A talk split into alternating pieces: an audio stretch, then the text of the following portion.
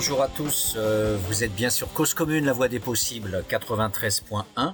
Notre émission, Les Mondes rêvés de Georges, euh, accueille aujourd'hui Gaëlle Emery, qui est doctorante en géographie et dont la thèse s'intitule L'appropriation artistique graphique de l'espace public en Algérie, la ville, témoin et support de l'expression de la société civile en contexte autoritaire. Et j'ajoute que ça, c'était le mémoire. Avec la thèse, on a au regard des productions artistiques et de leur réception. Donc on a un super titre à, rallonge. Chers auditeurs, ne paniquez pas. En fait, on va expliquer tout ça tranquillement avec Gaël. L'important, c'est quand même de pouvoir euh, donner le titre d'ensemble. C'est-à-dire qu'on va parler d'Algérie, on va parler de l'art. Et on va sans doute aussi parler bien sûr de Hirak. Alors, mille pardons pour ma prononciation, j'ai toujours été une catastrophe linguistique. Donc, euh, heureusement, Gaëlle est là, euh, elle parle arabe et elle, a les, les, le phonétique parfaite euh, et l'expression parfaite. Donc, mille excuses par rapport à, à, ça. Je voudrais donc dire grosso modo, pour que l'émission se structure en, quelques grandes articulations. D'abord, bien sûr, la présentation de, de Gaëlle, sa trajectoire, et vous allez voir que c'est très intéressant parce qu'effectivement, euh, elle est euh, euh, multicasquette, on pourrait dire. Et puis, on, essaiera un petit peu de parler de l'Algérie et de l'art, c'est-à-dire déjà de ce maillon intermédiaire qui est l'espace public, qui est la ville, puisqu'on parlera moins de la campagne que de, que de la ville, même s'il y a des villes à la campagne, mais on reparlera de ça par rapport aux villes du sud en Algérie. Et puis une fois qu'on aura un petit peu décanté cette, cette histoire de, de, ces artistes qui, qui, avec leurs petites jambes, se déplacent dans l'espace public pour produire leur, euh, leur, euh, leur art, leur production, on essaiera bien sûr euh, d'essayer de, on fouillera un petit peu plus cette diversité culturelle, cette production artistique, puisqu'elle n'est pas que réservée à une petite élite d'artistes professionnels, mais bien sûr c'est aussi le peuple et des artistes plus ou moins inconnus qui s'expriment. Et enfin, on fera le lien avec Hirak. Voilà, c'est-à-dire cette mobilisation politique euh, démocratique, ces marches qui existent depuis 2019 en Algérie et dans énormément de villes en Algérie. Donc le premier, le premier accent de, ce, de cette émission, bien sûr, c'est la présentation de l'auteur. Donc euh, Gaël est doctorante et, et j'aimerais que tu puisses euh, te présenter parce que quand on discutait avant pour préparer l'émission, ce que j'ai trouvé particulièrement intéressant justement, c'est cet aspect diversification de tes centres d'intérêt alors que tu es déjà finalement très jeune. Tu es doctorante et tu es déjà historienne, géographe, photographe, tu as donné des cours en prison, donc est-ce que tu peux nous resituer un petit peu ton personnage? Bonjour à toutes et à tous et euh, je tenais tout d'abord à vous remercier euh, de m'avoir convié euh, à cette émission. donc en effet, j'ai un parcours éclectique, comme on pourrait le, définir. Je, après un bac général, je me suis tout d'abord orientée vers des études d'histoire et de langue arabe. J'avais tout de suite la volonté d'apprendre une nouvelle langue.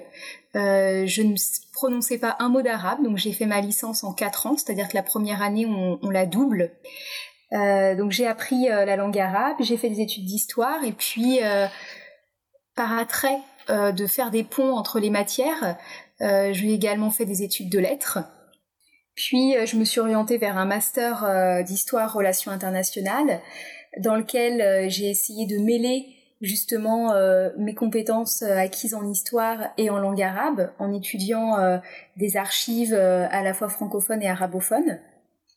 Et à la suite de, de ce master, j'ai eu donc l'occasion d'enseigner, de, de, réaliser un, un, remplacement donc en centre pénitentiaire qui m'a qui m'a beaucoup plu.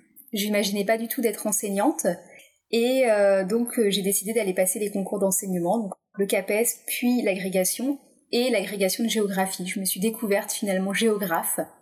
Et donc ensuite, euh, j'ai réalisé un master de géographie. Je suis actuellement donc euh, doctorante à l'université de Tours auprès du laboratoire CITER. Euh, j'ai rejoint l'équipe Monde Méditerranée et Monde Arabe. Et donc j'enseigne actuellement à, l'université de Tours, donc en géographie. Alors, qu'est-ce qui, qu'est-ce qui permet déjà d'expliquer le fait que tu sois passé du, de Rennes à Tours? Euh, alors donc je, je suis euh, de Bretagne, euh, originaire de Bretagne. Ma famille vit en Bretagne, donc j'ai fait mes études à l'université de Rennes. je suis allée au campus de Rennes parce que c'était le campus qui permettait d'apprendre la langue arabe. Donc j'ai fait toutes mes études à l'université de Rennes, au sein de Rennes 2, donc licence, master, et ensuite euh, et préparation au concours d'enseignement. Et lorsque j'ai candidaté donc pour euh, les bourses doctorales, j'ai candidaté auprès de plusieurs laboratoires, dont Tours, qui est un laboratoire euh, qui fait partie des, laboratoires spécialisés sur le monde arabe et la Méditerranée. Et j'ai obtenu la bourse doctorale auprès de ce laboratoire. Donc j'ai rejoint cette région. D'accord. Est-ce que le, le fait d'avoir enseigné en prison, est-ce que ça ça t'a donné des, armes euh, pour euh, ne pas avoir peur quand tu es parti en Algérie, euh, d'affronter la nouveauté, d'affronter éventuellement la violence, puisque tu pars dans un pays, comme tu dis avec ton expression, en contexte autoritaire? Est-ce qu'il y a, il y a une sorte, pas de, tu vois, pas de préformation stratégique, bien sûr, mais est-ce que ça t'a un petit peu armé face à la nouveauté? Alors, quand j'ai fait mon remplacement donc en centre pénitentiaire, quand je suis arrivée euh, là-bas pour enseigner, j'avais 22 ans. Euh, donc j'étais toute jeune. J'avais des élèves euh, qui étaient plus jeunes que moi, ou j'avais aussi des élèves qui avaient le même âge ou qui étaient plus vieux que moi. J'enseignais donc en centre pénitentiaire pour hommes. Donc voilà, quand je suis arrivée, j'étais la petite, comme ils m'ont surnommée. Et c'est vrai que, hum, alors en prison, on peut pas tricher, on peut pas mentir. Euh, vous êtes avec des personnes qui sont, euh, en raison euh, de la situation carcérale, en promiscuité importante, et donc qui développent une capacité à saisir les atmosphères, les ambiances très rapidement. Et donc, lorsque ils interviennent avec vous, ils sont aussi très francs, très cash, et donc tout va se jouer au premier contact soit ça va bien se passer et voilà, il va y avoir une relation de confiance qui va se mettre en place, soit ça va pas bien se passer et ça va être plus compliqué. Moi, quand je suis arrivée euh, donc en centre pénitentiaire pour enseigner, bah, je voulais pas savoir euh, qui j'allais avoir comme élève, euh, quel était leur parcours, comment ça allait se passer. Je me suis dit, j'y vais et je verrai. dans les pays arabes, on a une expression qui dit on va avec sa taille, c'est-à-dire on, on va avec qui on est, avec sa personne. Et ça s'est bien passé. Ça s'est très bien passé. voilà, j'ai joué franc jeu. et c'est vrai que ça m'a appris aussi euh, une capacité d'adaptation dans un milieu euh, que l'on connaît pas, dans un milieu euh, particulier qui est quand même un milieu qui peut très vite être tendu, qui peut très vite être violent également. vous croisez des regards, vous voyez des choses que vous verriez jamais dehors. donc ça m'a appris aussi voilà à m'adapter, à garder aussi un masque parfois quand on, on vous dit des choses assez crues et qui sont banales pour eux ou qui sont devenus de, qui sont la norme à l'intérieur d'une prison et qui peuvent vous choquer et vous, vous, ne montrez pas que ça vous choque. Et donc ça, oui, ça m'a appris, voilà, l'adaptation, l'autodérision sur moi-même et euh, garder un professionnalisme en toutes circonstances. Alors je sais pas si ça m'a aidé particulièrement pour aller en Algérie, mais c'est vrai que de manière concomitante, euh, je me suis mise à voyager, donc euh, au Liban, en Jordanie, en Algérie, au Maroc. J'aime voyager seule, et euh, donc euh, voilà, j'étais, je suis jeune, une jeune femme à l'étranger. Euh. donc oui, c'est une capacité d'adaptation, de débrouillardise qu'on développe au fur et à mesure et qui, dans certaines circonstances, oui, peuvent nous être utiles. Mmh. Oui, donc tu as, le profil à la fois de, de la chercheuse militante qui s'ouvre à, l'autre et puis en même temps de la routarde qui, qui, qui n'a pas peur de l'aventure. Donc du coup, ça, ça, structure un peu ton, ta personnalité, ton identité, ce que Bourdieu appelle euh, l'habitus. Euh, et je parlais de ça parce que c'était aussi pour faire le lien avec ton personnage en tant que femme blanche euh, dans un pays. quand je dis blanc, bien sûr, c'est pas forcément la couleur, c'est l'identité coloniale par rapport à un pays colonisé qui a été colonisé par la France. Donc voilà, en termes d'acceptation de ta personne pendant ton mémoire, euh, le fait d'endurer éventuellement des sarcasmes ou des tests, est-ce que tu es vraiment de notre côté, etc. D'autant plus dans des milieux euh, contrôlés, des milieux à risque par rapport au pouvoir. Donc euh, il pouvait aussi imaginer que tu étais une espionne. Enfin, tout est possible dans un contexte autoritaire. Donc voilà, c'était ça en fait aussi l'idée, c'est quelles armes tu as pu utiliser au niveau de la présentation de toi, de, de la façon de convaincre l'autre qu'il pouvait t'accorder sa confiance. Et, et donc du coup de de pouvoir réellement faire un, terrain puisque tu as fait un travail de terrain en Algérie. Oui, alors après j'ai pas subi de sarcasme ni de de questions douteuses sur sur ma démarche. voilà, je me suis toujours présentée comme une étudiante qui apprécie les pratiques artistiques, qui fait des études sur ces pratiques et euh, j'ai pas eu non plus à prouver de ma légitimité ou de mon engagement. Après, je pense que euh, ma position ou ma démarche parlait peut-être déjà d'elle-même. Peut-être aussi le fait que tu parles arabe, ça peut être joué aussi.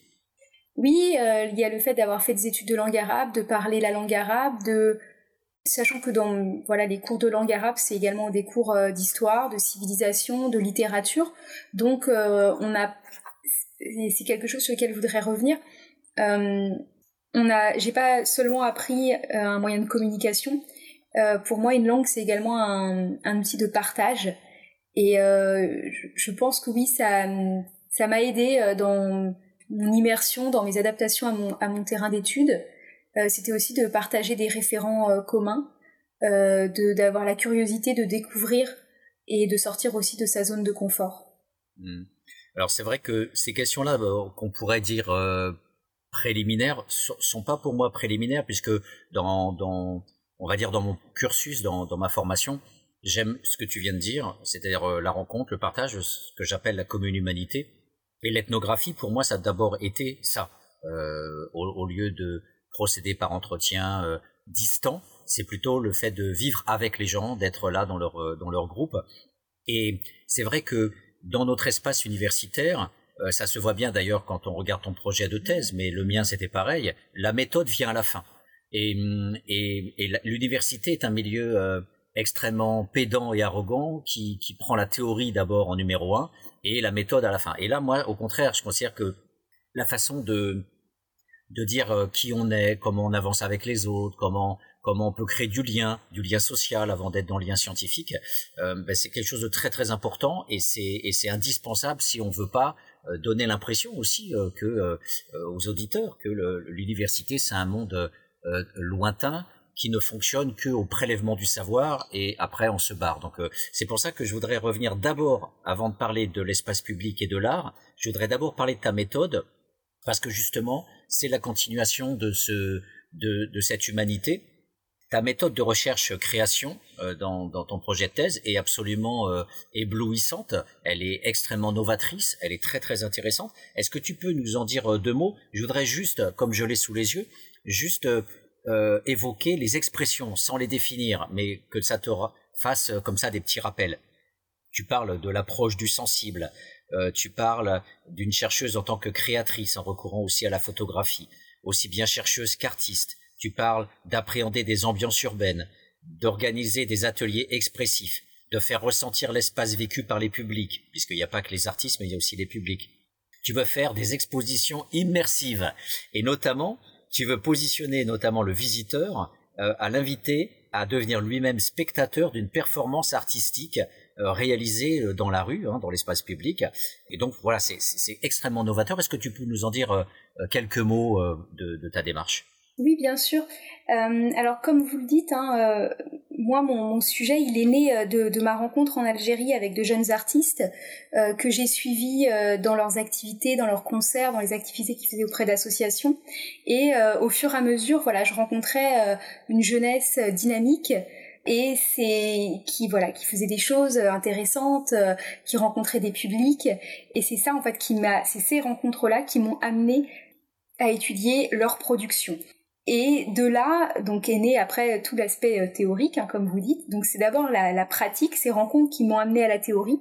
Et de la même manière que on étudie la production artistique, donc ça c'est quelque chose qui, qui est étudié hein, au sein des sciences humaines et sociales, j'envisage d'étudier également la réception. Alors c'est plus difficile de mesurer la, réception, d'autant plus que sur une réception euh, d'art public, donc d'art produit euh, dans l'espace public, euh, potentiellement éphémère, réalisé sous contrainte avec des temporalités euh, réduites, euh, c'est assez euh, assez complexe.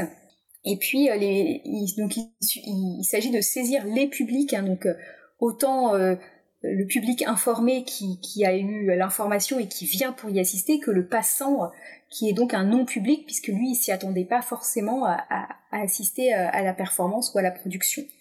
Euh, donc c'est les publics dans leur pluralité. Et donc pour cela, voilà, j'envisage de recourir à des entretiens.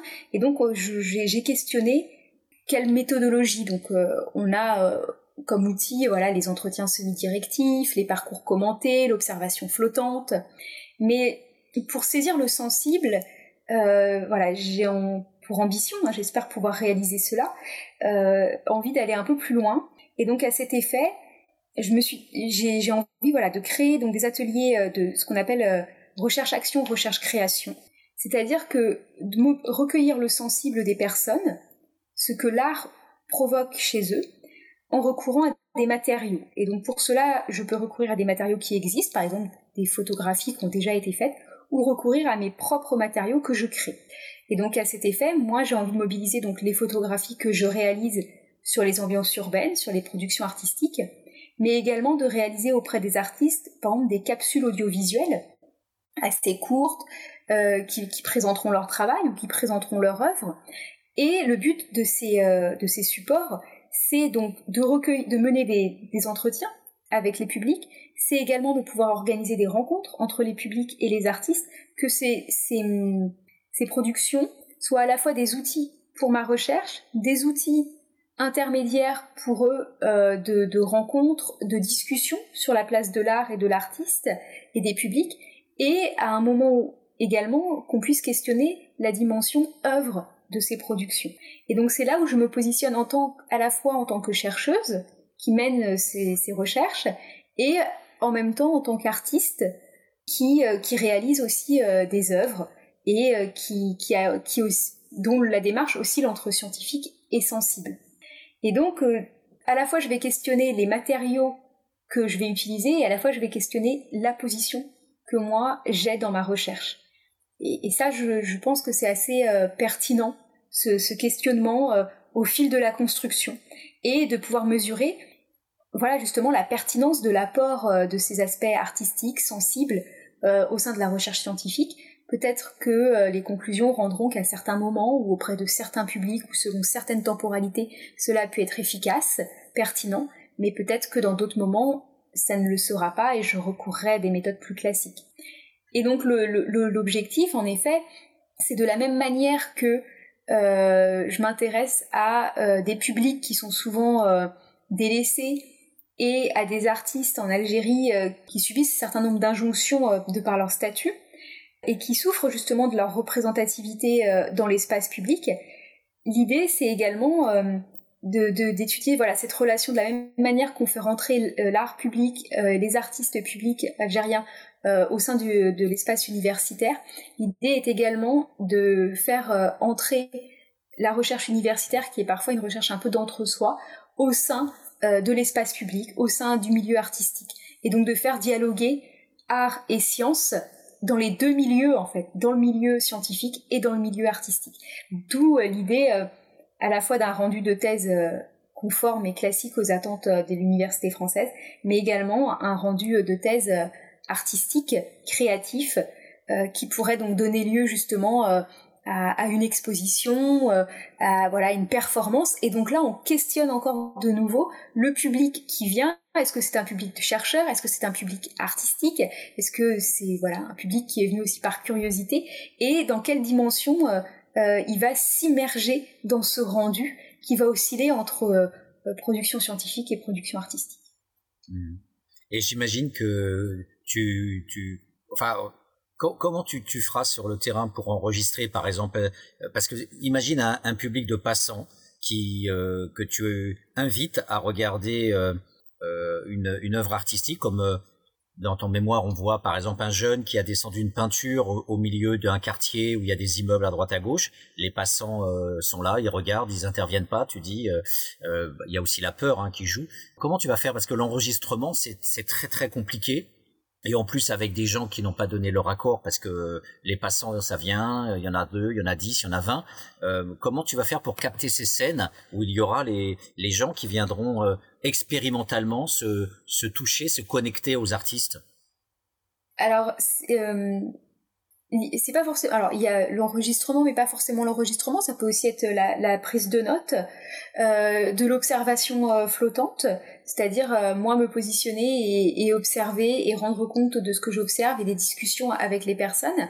Après l'idée c'est également de auprès d'associations culturelles notamment d'organiser des ateliers avec les habitants de certains espaces des quartiers. Donc là on sera sur des des espaces ciblés, hein, choisis, euh, pour comparer par exemple deux rues ou deux quartiers où il y a eu des œuvres euh, similaires. Et donc là, c'est dans le cadre de ces ateliers, euh, auprès, avec un travail avec les milieux associatifs, que je recueillerai la parole, mais également justement, hein, le langage aussi, ce qu'on appelle averbal, en recourant voilà à l'écriture ou également aussi au dessin. On peut imaginer des ateliers de cartographie sensible avec les publics. Hmm. Donc en fait, les, ce qu'il faut euh, dire aussi aux, aux auditeurs, c'est que en fait, euh, l'essentiel des postures euh, de recherche, ce sont des choses qui sont très cadastrées, très bureaucratiques, avec des distances. On, vient demander à la personne de parler, on, on, lui demande voilà si on peut être là pour l'observer, etc. Toi, tu vas faire quelque chose qui est très proche de ce qu'on fait en psychologie et qu'on fait de manière de manière rarissime en sociologie, en sciences sociales, euh, c'est ce que je pourrais appeler euh, un, un, Rorschach intelligible. C'est-à-dire qu'en fait, les, les, les psychologues euh, créent des situations expérimentales. Ils prennent des cobayes, ils prennent des étudiants la plupart du temps, et ils les mettent dans des situations. Ils, ils créent la situation, en fait. C'est ça la différence avec euh, la plupart du temps l'ethnographie ou ce que font les sociologues. Ils vont créer la situation. Alors, tout le monde connaît l'expérience de Milgram, donc ça a été repris dans le film I avec Yves Montand, etc. Bon, c'est une des expériences les plus connues. Mais euh, le Rorschach, par exemple, quand on demande de lire des plaques euh, euh, qui sont des sortes de taches d'encre qu'on comprend pas, eh bien le psychologue nous, nous nous force en fait à lire ces plaques et il crée une situation euh, purement psychologique dans laquelle après lui il va euh, interpréter les, les réponses verbales des, des, agents. Donc toi tu vas créer des ateliers artistiques, tu vas aussi prendre des photos en demandant aussi aux gens et aux artistes de réagir à tes propres photos comme toi tu vas réagir aux, aux productions des, des artistes, à celles du public, etc. Tu vas créer en fait des situations aussi au-delà du fait que tu que tu observes. Est-ce que est-ce que je me trompe? Est-ce que c'est ça en fait aussi ton intention de créer ces sortes de situations pour permettre justement être davantage dans le, croisement euh, avec les gens? Alors dans la mesure du possible, oui. Alors euh, créer, des situations ou disons aussi euh, voilà profiter des occasions que les artistes peuvent peuvent avoir, peuvent faire pour pour pour réaliser euh, voilà ces entretiens, c'est observer euh, les réactions.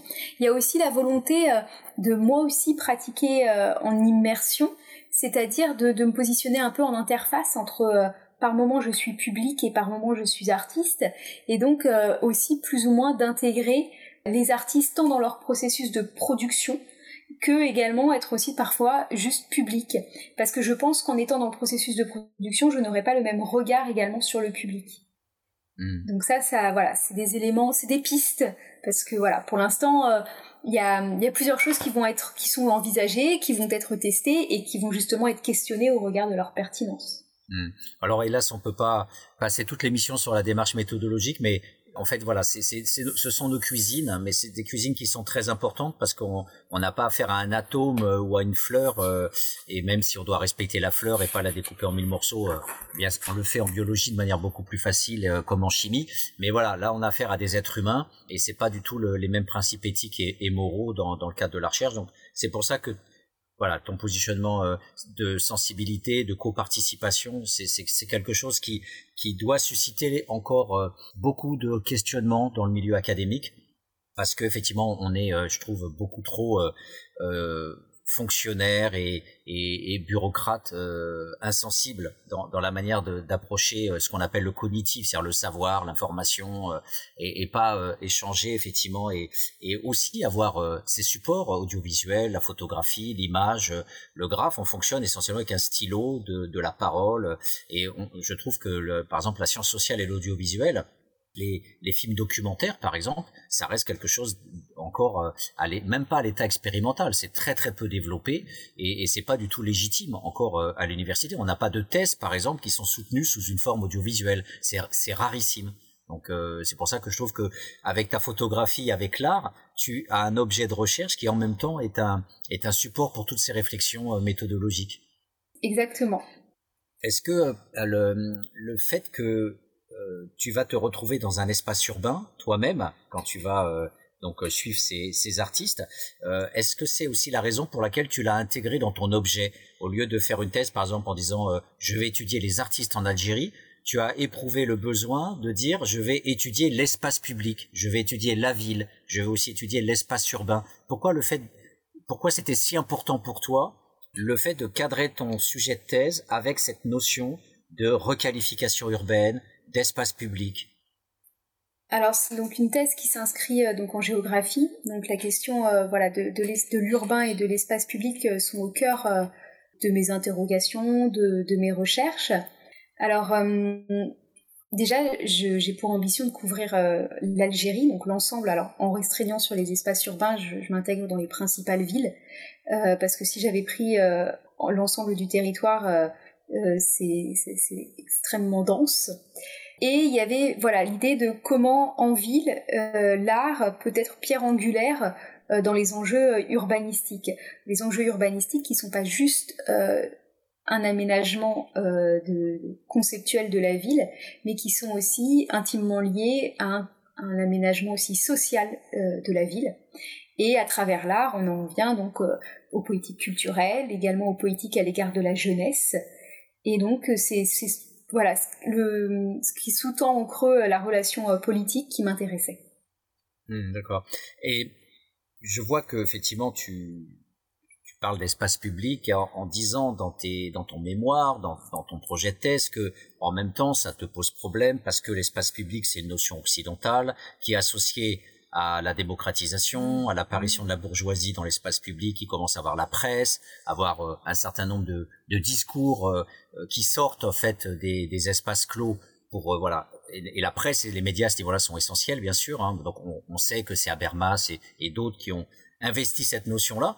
Donc pourquoi la réintégrer Tu dis ça pose problème quand même en, en, en, Algérie et dans l'espace arabe ou maghrébin en, général. Donc euh, finalement, c'est quoi ton avantage à, à, prendre cette notion d'espace public pour un pays, pour un espace linguistique, culturel, où finalement ça joue pas tellement bien?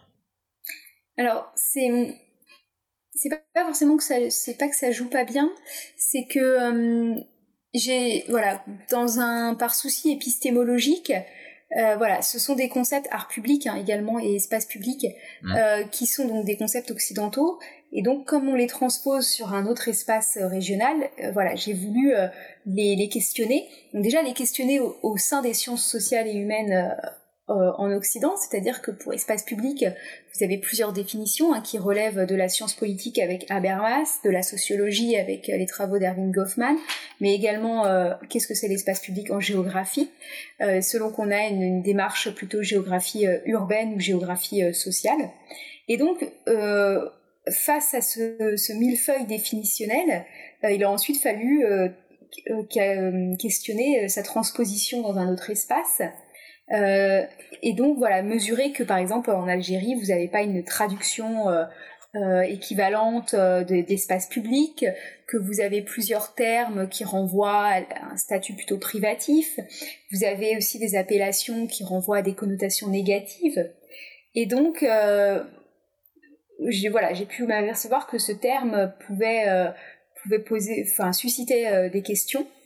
Après, euh, voilà, moi je l'ai défini comme un milieu, euh, je me suis conférée à, une définition voilà, de géographie euh, sociale. C'est un milieu en partage, un milieu de, de rencontres, de sociabilité, dans lesquels voilà, les publics vont se rencontrer, vont interagir et vont, vont faire commun et identité plus ou moins commune selon la temporalité, selon l'usage de cet espace.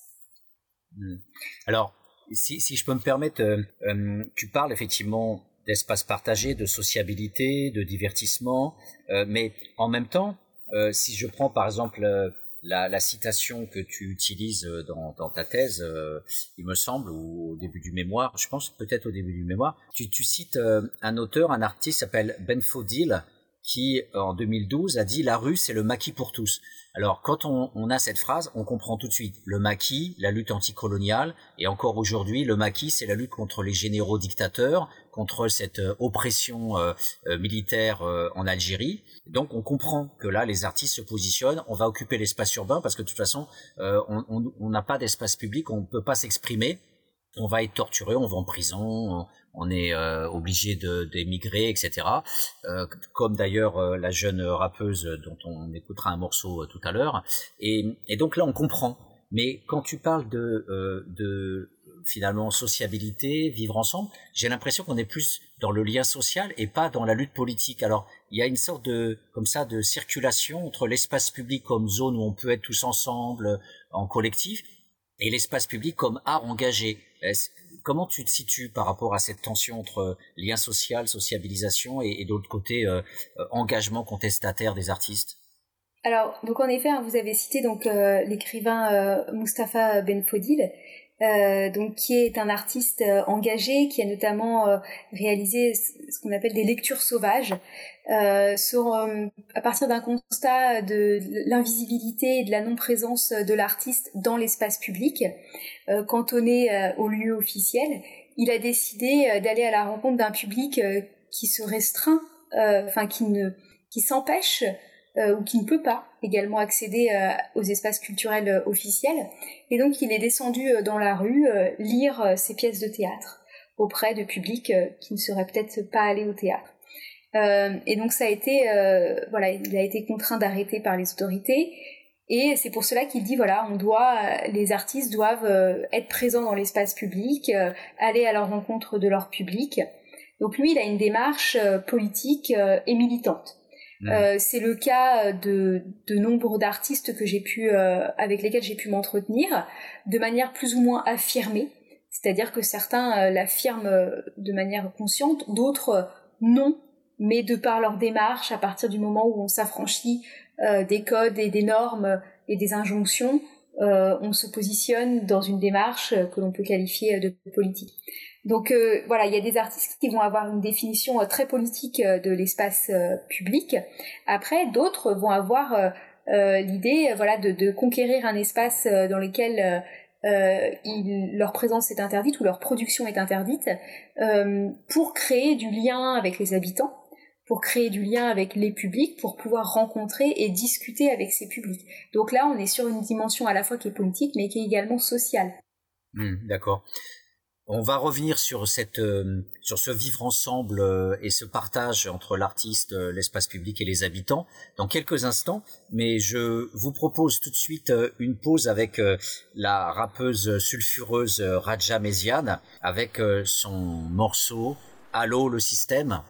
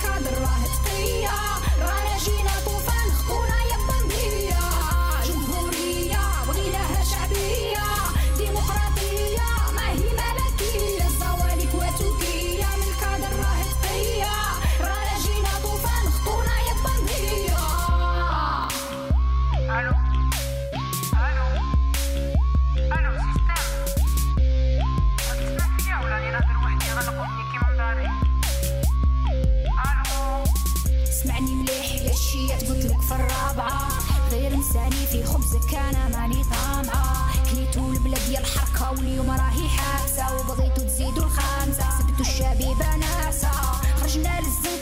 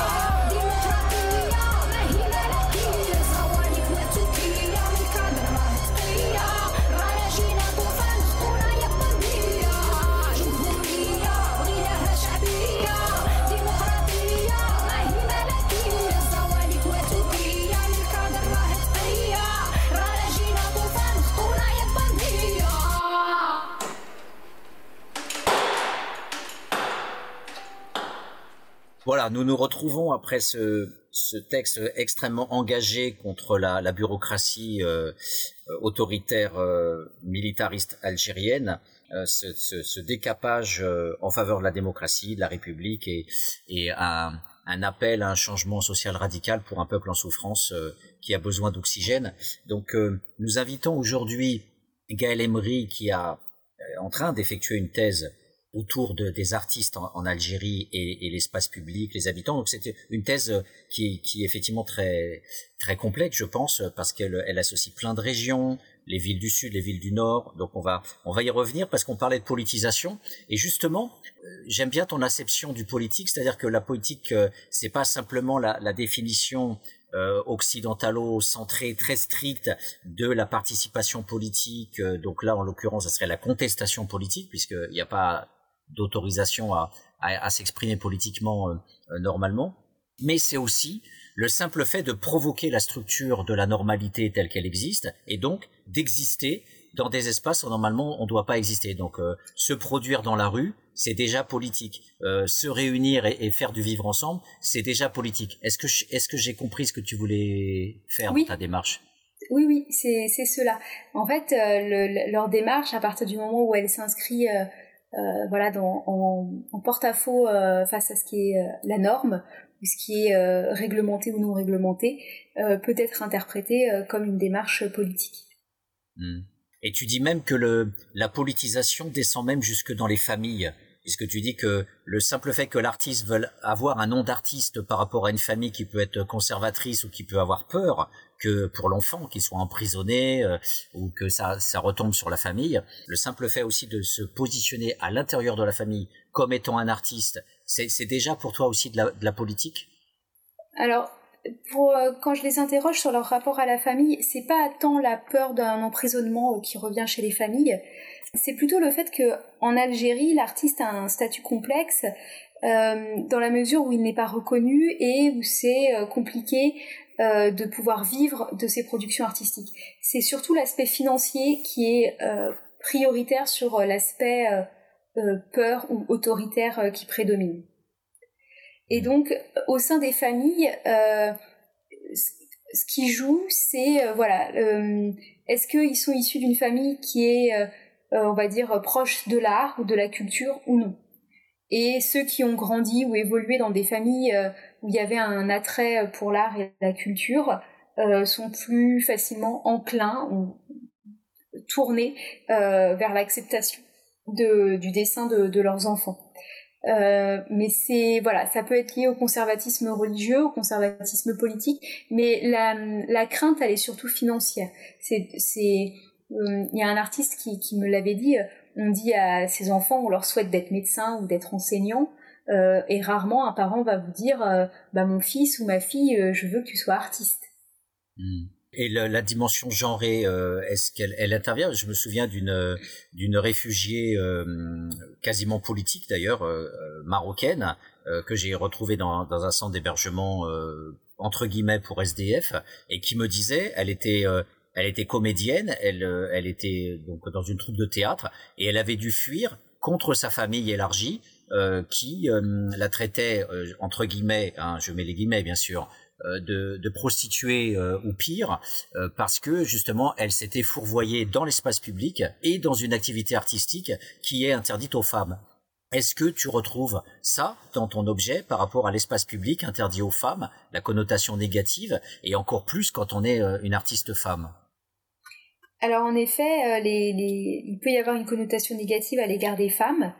Parmi moi les artistes que j'ai avec lesquels j'ai fait des entretiens la plupart sont des hommes, sont des jeunes hommes. J'ai très peu euh, de, jeunes femmes, j'en ai quelques-unes.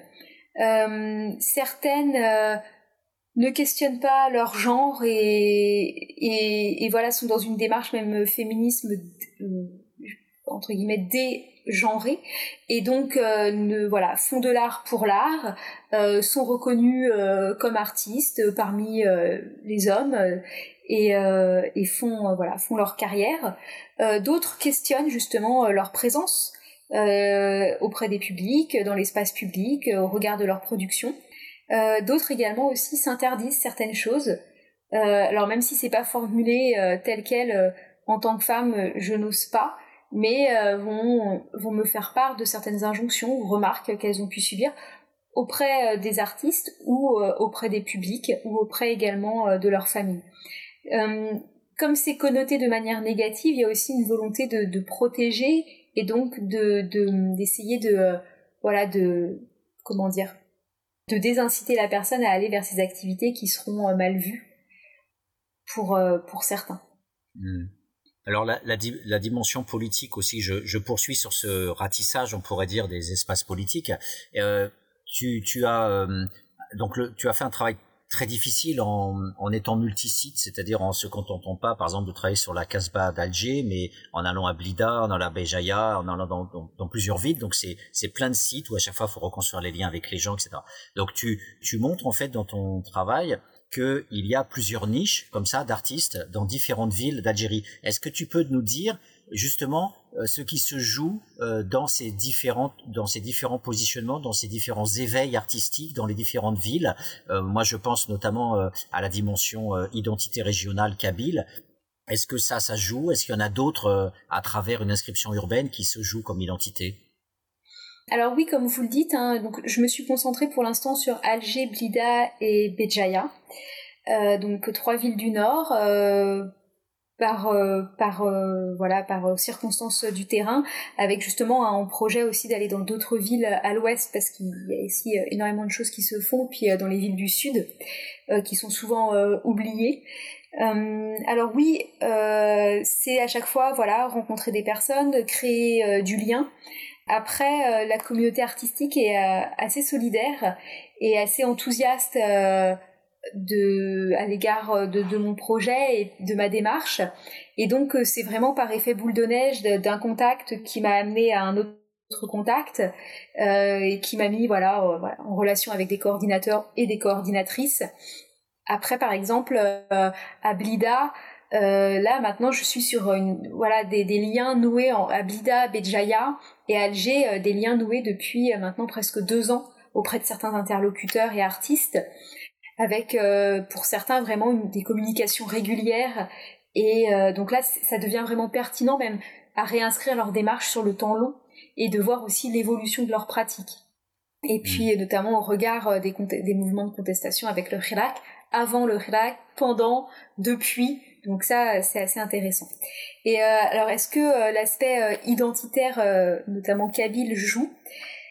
Alors c'est vrai que le premier mouvement sur lequel que j'ai découvert, c'était à Béjaïa, c'était le mouvement l'art est public, euh, qui est donc en qui, s'est mis en place en 2017, qui est pas un événement euh, revendicatif identitaire, euh, mais c'est vrai qu'en région kabyle, la notion d'espace public est pertinente à, étudier dans la mesure où il y a une appropriation de l'espace public qui est qui est courante, qui est pratiquée, qui est revendiquée, qui est assez forte, et, et, des productions artistiques dynamiques et nombre d'artistes assez conséquents.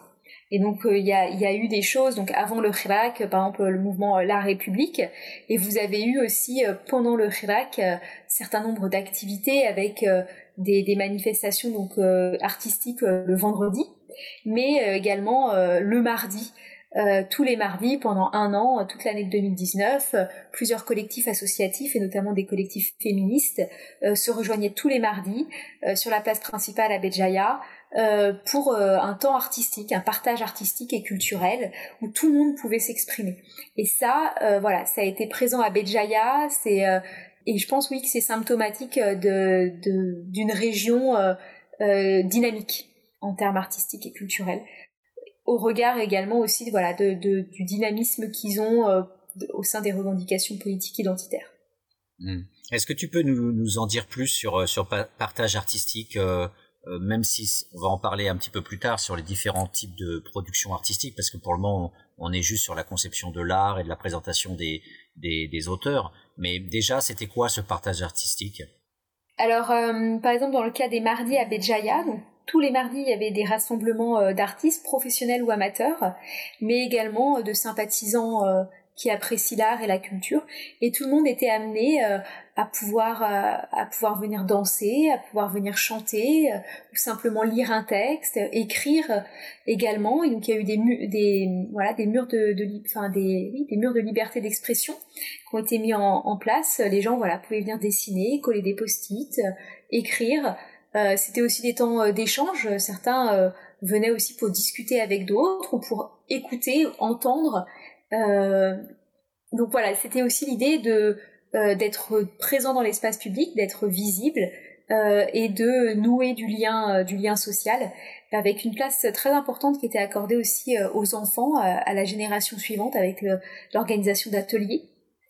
Et c'était l'idée de, de, créer du lien, de créer ce qu'on appelle des communs entre les individus, elle est assez importante et elle joue aussi dans les effets euh, un peu, enfin le, pouvoir entre guillemets, même si ça se, ça se questionne, le pouvoir de l'art public à réhabiliter la citoyenneté euh, de l'individu, qui n'est pas, qui n'est plus seulement un habitant ou un passant ou un simple public, mais euh, qui redevient une personne, un, un individu, pardon, qui s'implique auprès des autres et qui donc voilà se réhabilite un, sentiment de citoyenneté à l'échelle du quartier ou à l'échelle de son immeuble ou à l'échelle voilà de certaines associations activités et qui en retrouvant ou en prenant un rôle après permet aussi d'être levier plus important euh, à d'autres échelles euh, de, de, sa citoyenneté.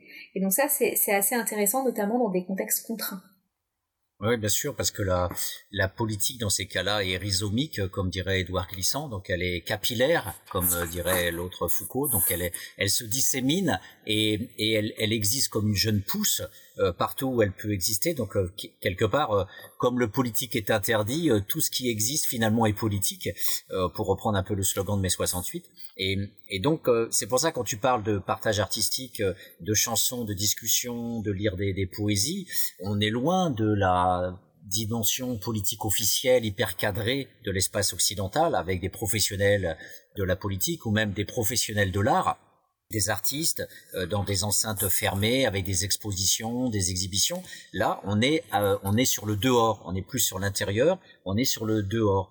Donc, est-ce que tu peux nous dire pourquoi cette primauté du dehors. Par exemple, on pourrait très bien imaginer que les artistes, en contexte autoritaire, fassent aussi des expositions, des exhibitions cachées, secrètes, à l'intérieur euh, de, de, leur domicile privé ou, ou d'entrepôts désaffectés.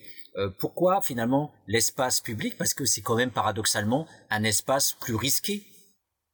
Alors c'est un espace plus risqué en effet. Après il y a la difficulté d'avoir un local, d'avoir un atelier. Euh, et à cet effet, euh, en dehors des instances euh, officielles, bien souvent, en fait, ce que nous on appelle associations sont en fait des entreprises. Elles ont un statut d'entreprise pour rester indépendantes vis-à-vis des autorités parce que si elles avaient un statut d'association, elles pourraient être davantage soumises à la censure. Euh, donc ça, c'est une contrainte qui pèse sur les activités artistiques et culturelles, puisqu'en étant en statut d'entreprise, elles ont un statut fiscal également désavantageux à leur égard, euh, qui donc leur demande euh, voilà d'avoir des activités économiques. Et donc, ça pose aussi la question.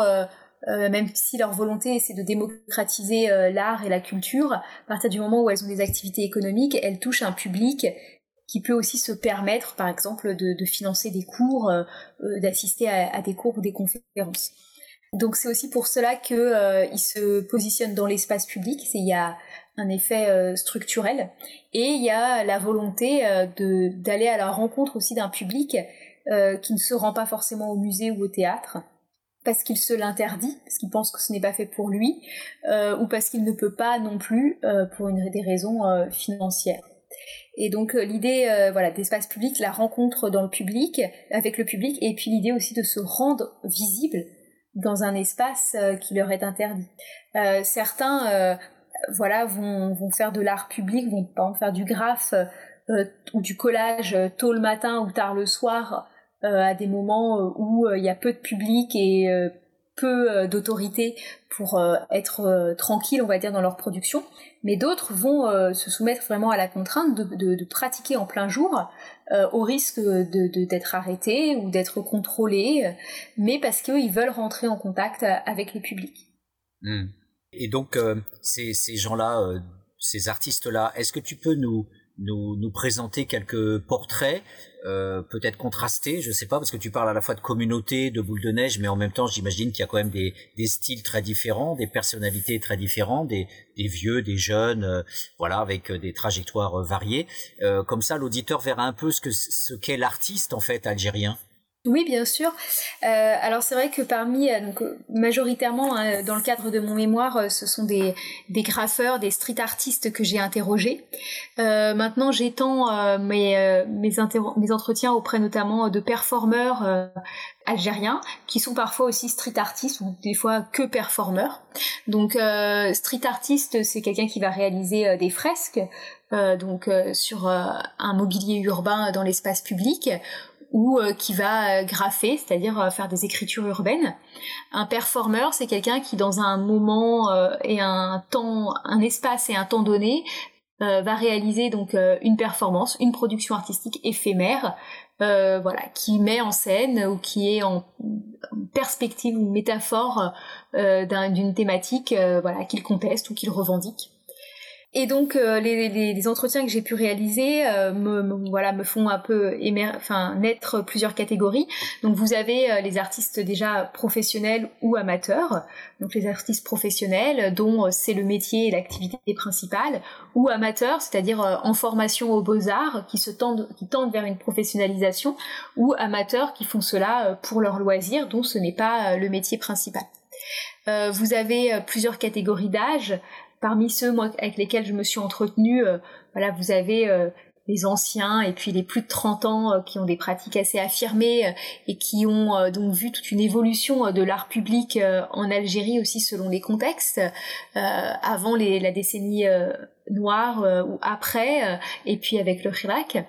Vous avez ceux qui ont, à peu près aujourd'hui, on va dire 25 ans, donc qui ont commencé leur pratique artistique au milieu des années 2010 euh, euh, et donc qui euh, voilà qui peuvent mesurer l'évolution entre le milieu des années 2010 et puis avec le Hirak. Et puis vous avez ceux que j'ai appelés les juniors, les, les, plus jeunes, qui eux se sont lancés avec le Hirak, pour lesquels le Hirak a été une opportunité d'obtenir de la visibilité, d'obtenir du soutien aussi pour certains, et de d'oser franchir le pas euh, de devenir ou de s'affirmer comme un artiste public. Euh, à cela, donc, euh, alors classe d'âge, je corrèle également un peu les milieux sociaux dans lesquels ils ont pu évoluer, entre ceux qui sont issus de milieux sociaux, voilà, proches proches de l'art proches de la culture. Certains ont des parents qui étaient professeurs aux Beaux-Arts d'Alger ou qui étaient professeurs euh, d'art ou même qui étaient artistes et euh, d'autres euh, sont issus de milieux plus populaires, parfois issus de milieux aussi qui ont vécu dans les espaces ruraux où voilà la présence artistique était moindre. À cela, je corrèle également leur positionnement géographique. Euh, est-ce qu'ils viennent du nord, euh, qui est un espace majoritairement urbanisé, à proximité d'instituts culturels, euh, d'écoles d'art, ou est-ce qu'ils viennent de milieux ruraux, d'espaces plutôt au sud, où le conservatisme religieux et politique est parfois plus fort. Voilà, donc je, je corrèle, je, voilà, je fais des cartes euh, que voilà donc je les positionne géographiquement, je les positionne sociologiquement euh, euh par rapport à leur trajectoire euh, familiale, scolaire, professionnelle, également politique au regard de leur investissement ou non ou plus ou moins important dans le Hirak. Et je compare et et donc pour l'instant, je voilà, je, je, tire pas de, de conclusion. J'ai pas encore un échantillonnage euh, assez euh, prégnant, mais cela me permet euh, voilà de définir un peu qui est l'artiste algérien, algérienne, qu'est-ce qu'ils font, et également comprendre leur démarche, pourquoi ils le font. Mmh. Tu parlais des, des, des performeurs, on, on, parlera bien sûr plus un petit peu plus du contenu dans quelques temps, mais d'ores et déjà pour donner à voir, matérialiser un petit peu pour euh, les, auditeurs, quel, type de représentation font les performeurs? Ils, mettent en scène quoi? Euh, alors vous avez euh, par exemple la performeuse franco-algérienne Sarah El Hamed qui a réalisé à Paris et à Alger la performance du drapeau. Et donc c'est en référence à, la première Mujahidat qui a cousu le drapeau algérien pendant la guerre de libération. Et donc, euh, elle, euh, s'est produite dans l'espace public. Euh, elle a apporté les tissus de couleur du drapeau algérien et elle s'est mise à coudre. Et en silence, elle invite les gens, en fait, de par son positionnement dans l'espace public, à venir, à, à, se convier à elle et à venir réaliser, à coudre également le drapeau. Et donc, elle a réalisé cette performance à Paris dans le cadre des manifestations du Hirak qui avaient lieu place de la République. Et elle l'a réalisé également à Alger pendant le Hirak. Euh, et donc euh, les personnes euh, se sont progressivement rassemblées autour d'elle, se sont mis à raconter leurs souvenirs, à raconter cette histoire. En fait, ont pris part à la performance, à la production, et euh, ont cousu le drapeau avec elle et ensuite ont pris le drapeau pour manifester. Et euh, voilà, de la même manière euh, en Algérie. À la différence qu'en Algérie, elle a été contrainte à la, à la mobilité lors de cette performance, puisque dès qu'il y avait attroupement autour d'elle, les autorités intervenaient. Hmm. La pression est immédiate. Oui, mais alors ce qui est intéressant, c'est voilà la présence donc euh, d'une performance artistique, la présence de l'artiste, la présence d'une femme artiste dans l'espace public, qui renvoie euh, voilà là à un patrimoine commun euh, autour du drapeau. après, ça voilà, vous avez d'autres artistes qui ont mis en scène, par exemple, je pense à, l'artiste La Main du Peuple, un artiste oranais, qui a mis en scène son propre enterrement euh, sous une performance euh, intitulée euh, Comment va l'artiste? Et c'était est-ce que est-ce que l'artiste est mis à mort ou non? Et donc questionner le, statut de l'artiste, le statut de l'artiste, le statut également de l'artiste dans l'espace public. Donc ça c'était assez intéressant. Puis dans dans les performances il y a toujours un enjeu esthétique sensible qui est sensoriel pardon qui est rendu par euh, l'atmosphère, le à, travers la sonorité qui va être utilisée, le recours aussi au costume ou non, au maquillage. Euh, alors après, les, les, personnes euh, peuvent être intriguées. Donc elles ont le réflexe souvent voilà de sortir leur téléphone, de, de, de, de filmer, de prendre en photo. Elles vont elles vont questionner euh, et puis il va aussi y avoir après donc un relais sur les réseaux sociaux assez dense.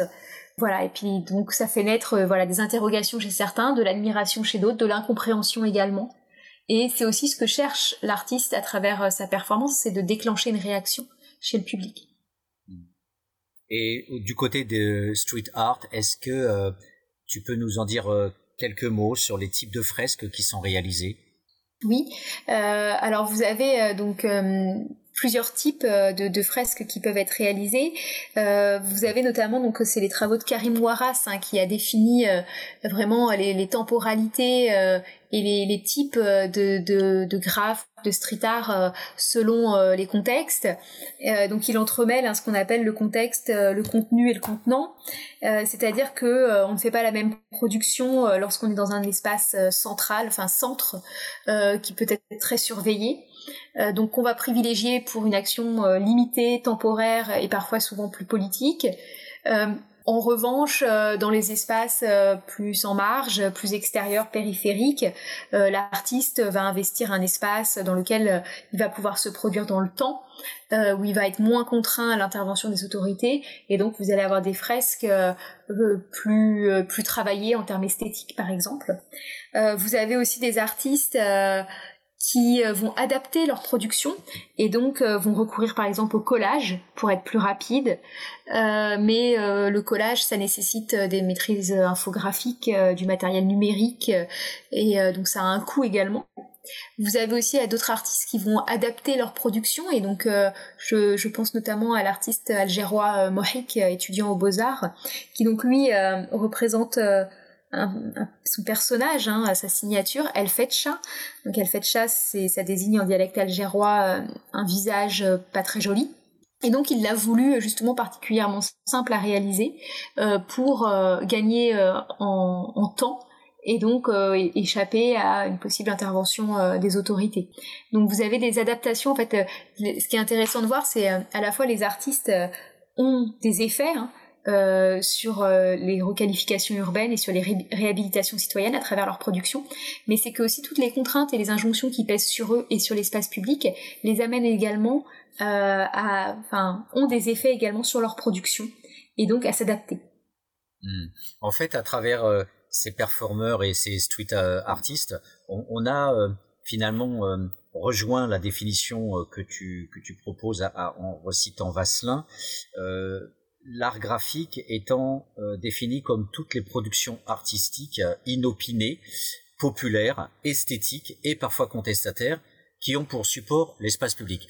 Cette définition va nous permettre notamment de faire la transition avec la troisième partie après une, pause musicale qui va venir dans quelques instants. Et cette définition, finalement, elle, est extrêmement euh, interrogative parce que par rapport à la définition bourdieusienne de l'art comme étant un espace, un champ qui a été construit à la fin du 19e siècle comme étant un lieu euh, où on voit euh, effectivement à partir de l'impressionnisme et puis après euh, tout ce qu'on sait sur l'art abstrait et compagnie, c'est devenu un, un, champ clos quasiment de professionnels, un petit monde d'entrepreneurs de cause, comme on dit, et puis de l'autre côté, vous avez un public. Là, on a certes un espace artistique officiel contrôlé par euh, les militaires, et puis le véritable espace artistique libre, euh, avec, comme tu dis, aussi bien des inscriptions sur un mur que des réalisations artistiques complexes, qu'elles soient euh, graphiques, picturales, euh, ou euh, en termes de performance, mais en tout cas qui, qui convoque les arts légitimes, le théâtre, euh, la peinture, la sculpture, etc. Donc on a un espace extrêmement large. Et ce qui est intéressant, c'est que l'art, tu dis, dans cette définition, peut être effectivement inopiné ou populaire. Donc on, on a une, une définition qui est finalement très éloignée de l'art pour l'art ou de l'art légitime des professionnels et des entrepreneurs de cause. Donc, euh, euh, pourquoi tu as choisi cette définition euh, finalement très extensive de l'art pour penser ton objet en Algérie? Mmh, Parce que souvent, lorsqu'on, enfin, c'était aussi pour mettre, enfin, il, me semble qu'elle est citée comme telle aussi en, parallèle avec la définition d'art public de Joël Zask. on oublie souvent que l'art public, c'est aussi un art de commande et que euh, l'art public euh, peut également être utilisé euh, par le gouvernement, par l'État et peut même accompagner aussi le, les, la, politique de l'État. Et, et c'est également le, cas en Algérie hein, et c'est le cas dans, dans tout espace géographique, c'est-à-dire que vous avez des politiques culturelles officielles qui recourent à l'art public avec l'édification de places, de statues, de lieux mémoriels notamment qui vont commémorer certains événements. Euh, et donc l'art public peut également être un art voilà qui va accompagner euh, l'État et euh, il est également voilà un art public on va dire plus populaire, plus spontané, qui vient du bas et et donc les deux, en fait, les deux existent, parfois peuvent entrer en confrontation. vous avez aussi des artistes qui vont faire de l'art public officieux. Euh, vous, en avez qui vont être euh, voilà euh, transfuges d'une certaine manière ou à l'interface des deux comme on peut comme on veut définir donc oui, inopiné et populaire parce que ça renvoyait aussi à l'idée de spontanéité, d'instantanéité, qui renvoie aussi voilà au contexte contraint qui oblige à être incisif et rapide. Hmm. Parce que effectivement, l'intérêt, c'est de, de, voir que dans un dans un système autoritaire, euh, à l'opposé d'un système démocratique où les gens peuvent s'organiser, peuvent créer euh, des espaces et on va pas les embêter. Là, effectivement, on est plus dans ce que la citation disait, un maquis, un maquis. Donc, euh, du coup, on, on, on, utilise même l'expression du maquis pour dire que c'est fouillis. Mais le maquis, c'est une diversification par par type d'artiste euh, voilà, on peut pas s'affirmer comme euh, mouvement constitué, par exemple. Des artistes vont se produire à droite à gauche sur la scène algérienne, mais euh, est-ce qu'ils vont pouvoir se constituer en mouvement artistique officiel avec effectivement des, désignations, des inscriptions, des expositions, enfin bref, toute une institutionnalisation? On sait bien que c'est extrêmement difficile. Donc ton, ton objet est intéressant parce qu'on est dans ce pointillé, on est dans ce flottement entre le néant et l'institué on est dans cette zone intermédiaire finalement où euh, plein de gens peuvent dire euh, j'existe comme artiste ou je peux me produire dans quelque chose qui serait artistique. Est-ce que c'est, est-ce que je, je, je suis pas trop loin de ta pensée ou bien c'est pas euh, oui, alors après tous vont pas forcément se revendiquer comme artistes. Certains vont être qualifiés d'artistes alors que eux le font pas dans une démarche forcément artiste ou ont du mal à se qualifier comme artistes.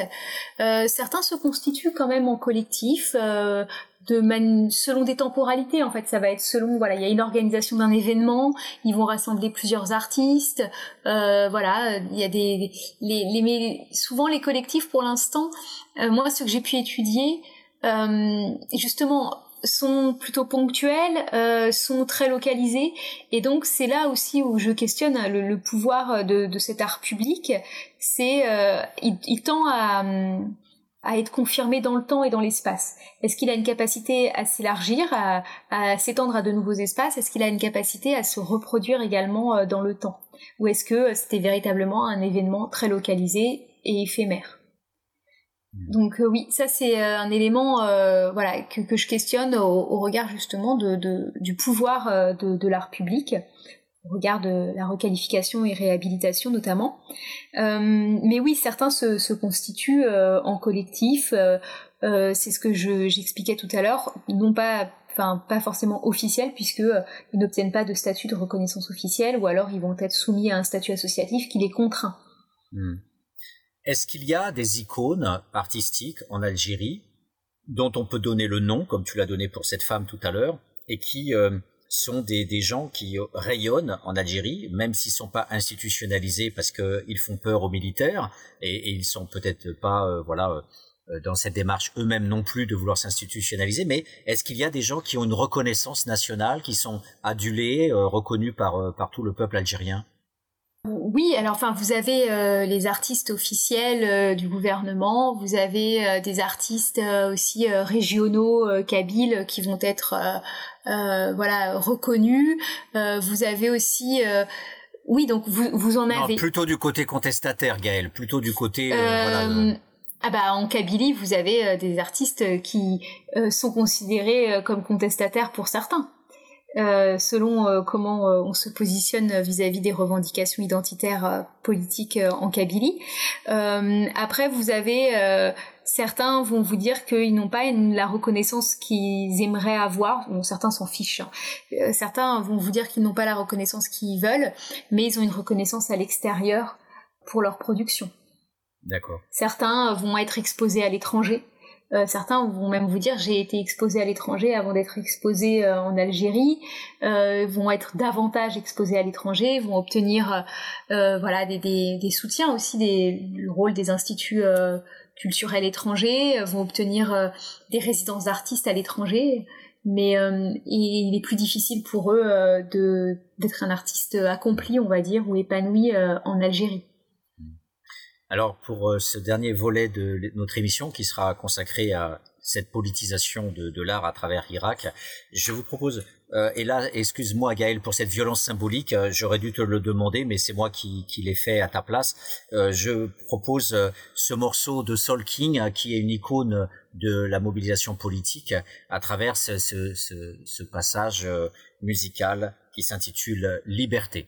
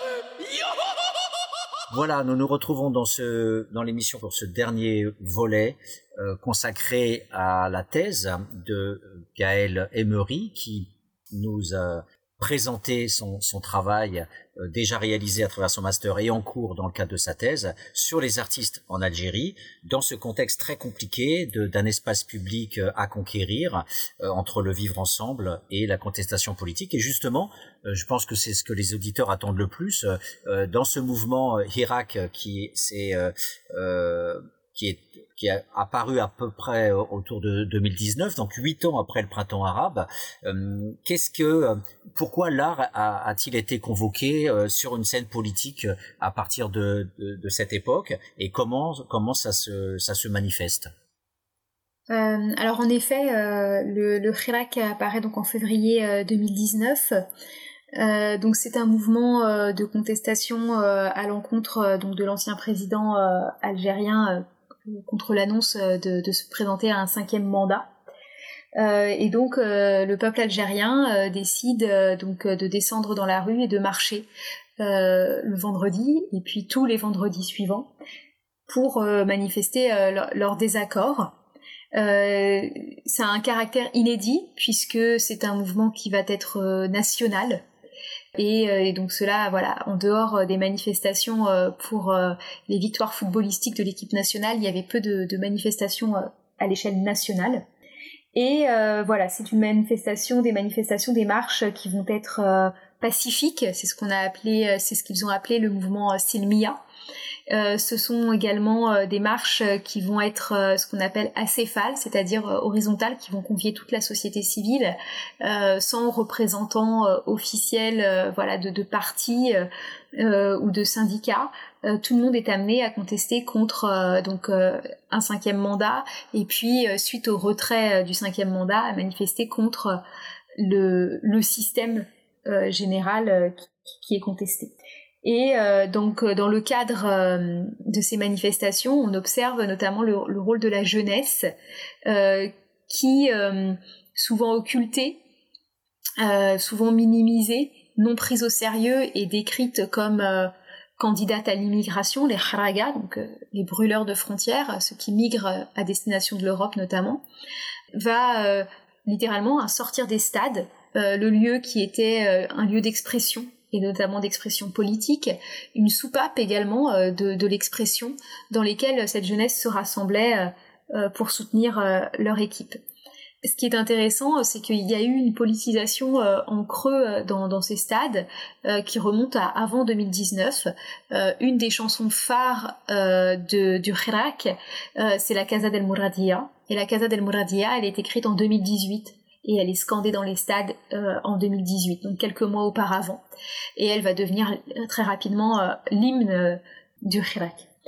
Donc vous avez une politisation, vous avez cette jeunesse qui se rassemble dans les stades et qui va franchir le, passage du stade à la rue.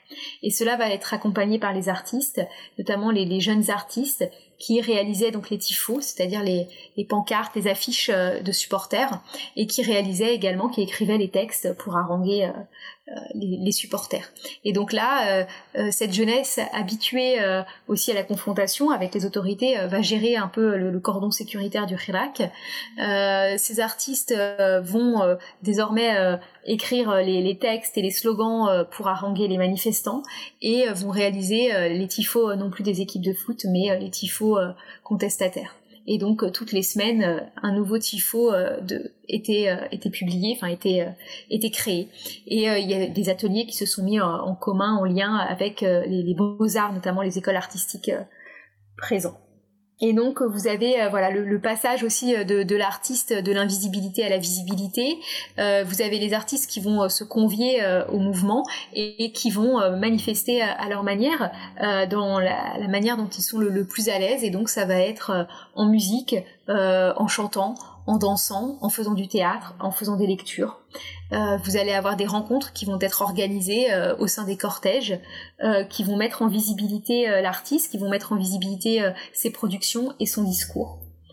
Et, donc c'est pour ça aussi qu'il y a eu l'idée, enfin émergé le titre de Hirak culturel, c'est-à-dire que la, culture avait sa place dans la contestation, accompagnait la contestation, pouvait être support de la contestation, et faisait partie également que de la même manière qu'il y avait une une revendication contre le politique ou contre l'économie, il y avait une revendication aussi pour une reconnaissance artistique, une reconnaissance euh, culturelle. Et donc à cet effet, les manifestations se sont aussi euh, voilà accompagnées de plusieurs événements. Donc euh, j'ai parlé tout à l'heure des rassemblements qui avaient lieu le mardi, donc un autre jour de la semaine à Béjaïa, qui étaient des rencontres artistiques et culturelles et qui se sont mis en place pendant le Hirak et qui ont duré tout le temps du Hirak. Et euh, vous avez eu par exemple aussi à Alger euh, une opération euh, Freedom Wall, donc au centre d'Alger, rue Maurice, Maurice Lavelle, pardon. Donc ben, une rue adjacente au, principal boulevard d'Idouche Mourad à, Alger Centre, qui a convié donc artistes professionnels, artistes amateurs, à réaliser un, mur de la liberté d'expression, où vous allez retrouver une iconographie de la contestataire et symbolique on va dire, enfin pas traditionnel, mais que universel plutôt qu'on peut retrouver dans d'autres espaces géographiques également, euh, dans des contextes similaires ou proches. Et euh, voilà, les, gens, euh, les artistes vont se convier aux habitants et donc vont réaliser des, productions graphiques.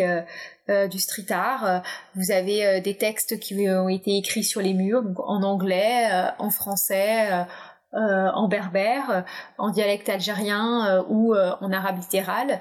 Vous avez également des drapeaux qui ont pu être peints, des, symboles de. Vous retrouvez également le symbole de la colombe, un symbole voilà assez universel de paix. Vous avez des graffitis contestataires ou des graffitis également humoristiques ou même romantiques, voilà, qui ont pour but aussi de déconstruire un certain nombre de tabous et euh, ce qui est intéressant avec euh, cette production, c'est que actuellement, euh, deux ans et demi plus tard, la plupart sont encore présentes et visibles dans cette rue.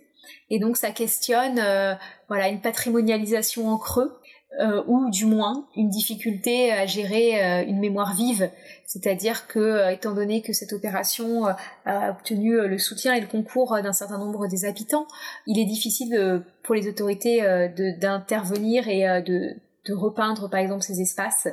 Euh, voilà. Donc euh, il y a eu euh, voilà le l'art s'est invité dans le Hirak. Après, tous les artistes n'ont pas le même regard sur le Hirak. pour certains, ça a été une opportunité, hein, comme j'ai pu le dire, de, de sortir des stades et puis voilà de, de se lancer, de d'oser. Pour euh, d'autres, ça a été plus compliqué, notamment ceux euh, qui parfois euh, plus politiques ou plus professionnels ont pu être menacés, certains ont été enfermés ou ont pu avoir voilà des dépressions. Et donc, pour certains, le, le n'a pas été une opportunité artistique.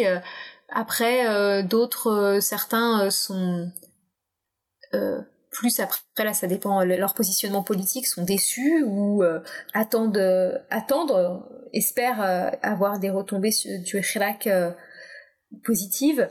Euh, donc voilà, donc après, voilà, le regard sur le mouvement de contestation est pluriel. Hmm. Alors ce que je, je trouve absolument incroyable dans ton exposé, c'est que par rapport à la définition extensive que tu avais donnée de, de l'art comme étant aussi bien élitiste que populaire, on retrouve dans Hirak les deux, les deux segments, à la fois la jeunesse prolétaires ou sous-prolétaires euh, souvent sans travail, avec des taux de chômage énormes, qui se retrouvent justement dans ces formes de contestation euh, en pointillé à travers les stades qu'on a effectivement dans, tout le Maghreb et aussi en Égypte, euh, le rôle majeur des, supporters et des équipes de, supporters dans la création des services d'ordre, voire même dans le renversement des dictatures.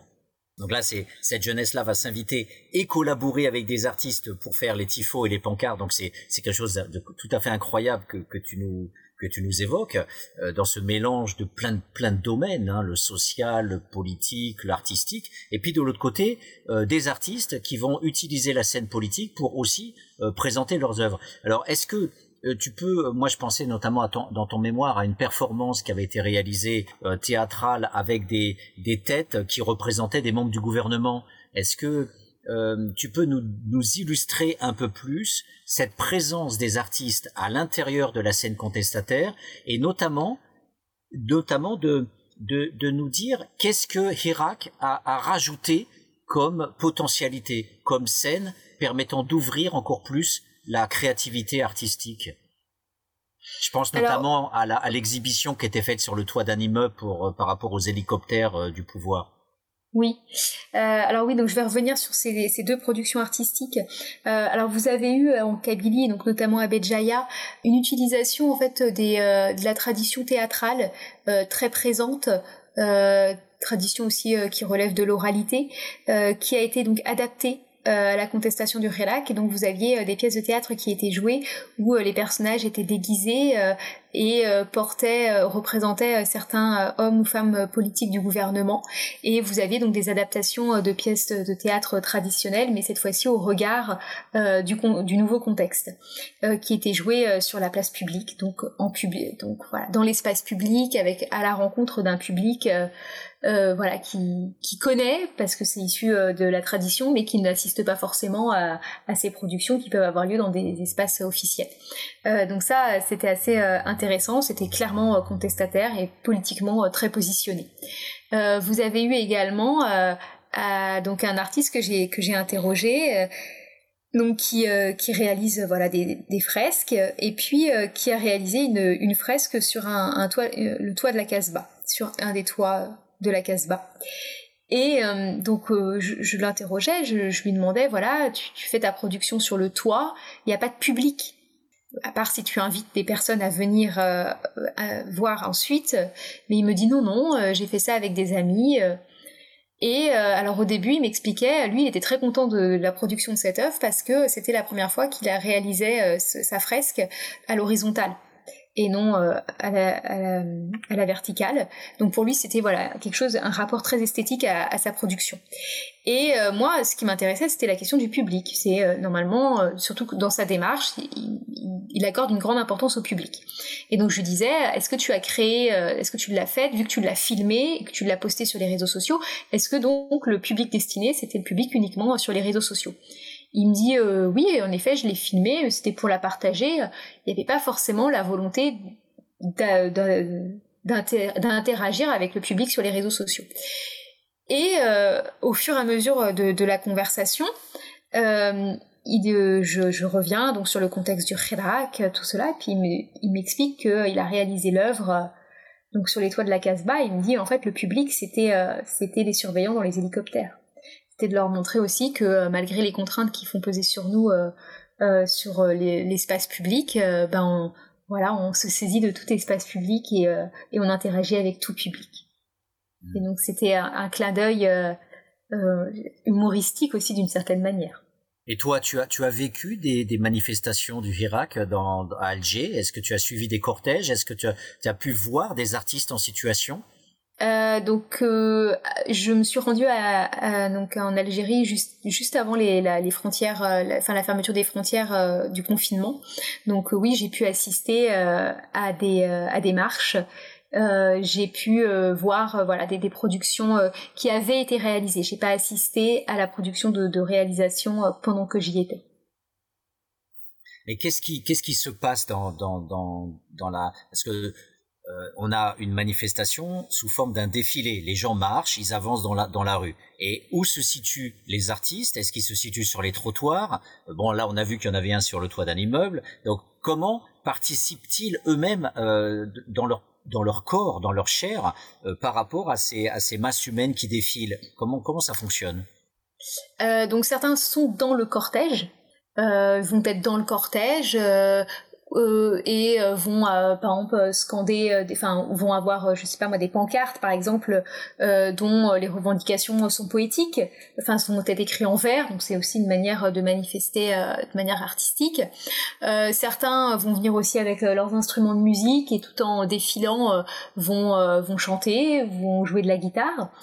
Certains vont se positionner justement oui sur les trottoirs ou à des endroits clés où le cortège aussi fait des temps d'arrêt après vous avez aussi euh, en, même temps que euh, les marches euh, des lieux plus spécifiques, par exemple des placettes qui étaient investies. vous avez eu aussi des marches. des marches, par exemple, je pense au Théâtre National d'Alger, les marches du Théâtre National d'Alger ont été revêties et donc les marches faisaient office un peu de, pré de oui, de scènes sur lesquelles euh, les personnes euh, soit s'asseyaient pour écouter les personnes devant, ou alors les artistes venaient sur le haut des marches et la foule était devant eux, et donc là pouvaient déclamer des vers, pouvaient chanter, pouvaient aussi intervenir politiquement, voilà, pouvaient se produire.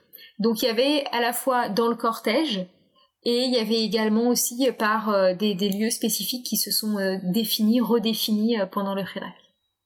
Est-ce que tu as quelques extraits de Tifo sur des pancartes, euh, des vers à nous lire, des, des, des, une textualité que, que, tu aurais sous la main là pour pouvoir euh, nous donner un petit peu euh, de cette vie artistique algérienne? Euh, alors j'ai pas ça euh, sous la main. Euh, j'ai en tête quelques slogans humoristiques notamment qu'on fait aussi hein, la, spécificité du Hirak. au tout début du Hirak, vous aviez par exemple quand le mouvement était vraiment d'être contre le cinquième mandat des, des pancartes qui disaient il n'y a que Chanel pour être numéro 5. Voilà, donc il y avait un, un jeu de mots par rapport à cela. vous avez eu également des euh, des pancartes euh, qui disaient euh, j'ai mis du temps à vous comprendre mais enfin à, l'égard des kharagas qui migraient et qui maintenant prenaient part à la cause des kharagas qui sans qui sans espoir en fait voilà a décidé d'être candidat à l'exil vous aviez aussi, euh, en référence au sketch humoristique de euh, Felag euh, dans les années 80-90 sur le hittiste, donc qui vient de hate en arabe, qui veut dire le mur, et qui désignait ces personnes au chômage qui, qui, qui, se tiennent contre le mur en Algérie. Et vous aviez donc des, des panneaux qui disaient il n'y a que le, les murs qui nous soutiennent et en, en, appelant voilà le gouvernement ne, ne nous soutient pas ou ne fait ne fait pas de mène pas de politique à notre égard. Voilà, donc ça, ce sont euh, quelques exemples euh, de, de pancartes, euh, de, slogans un peu humoristiques et satiriques que, l'on a pu retrouver au début du Relac notamment. Hmm. en tout cas, Gaël, un, un grand merci pour cette présentation de, de cette vie algérienne. Ça, ça, ça donne tellement du baume au cœur de voir qu'on ne parle pas à la Zemmour de, de ce qu'il appelle la racaille avec euh, tous les autres fascistes, de, de cette présentation de la jeunesse immigrée comme toujours négative au chômage. On a, euh, on voit bien que euh, voilà, tout dépend de ce que l'on on fait de la population et de ce qu'elle peut faire aussi. Et, et du coup, on voit aussi dans tes travaux qu'il y a une résonance avec la diaspora et que les artistes algériens communiquent avec les, Algériens de France. Euh, il y a toute cette richesse euh, qui, euh, qui est très très peu montrée aussi par les médias officiels en France. Donc une forme d'autoritarisme aussi dans la démocratie française qui fait que voilà, on a une omerta sur cette créativité algérienne. Donc grand merci à toi Gaël pour cette présentation et chers auditeurs, on se retrouve bientôt pour une prochaine émission.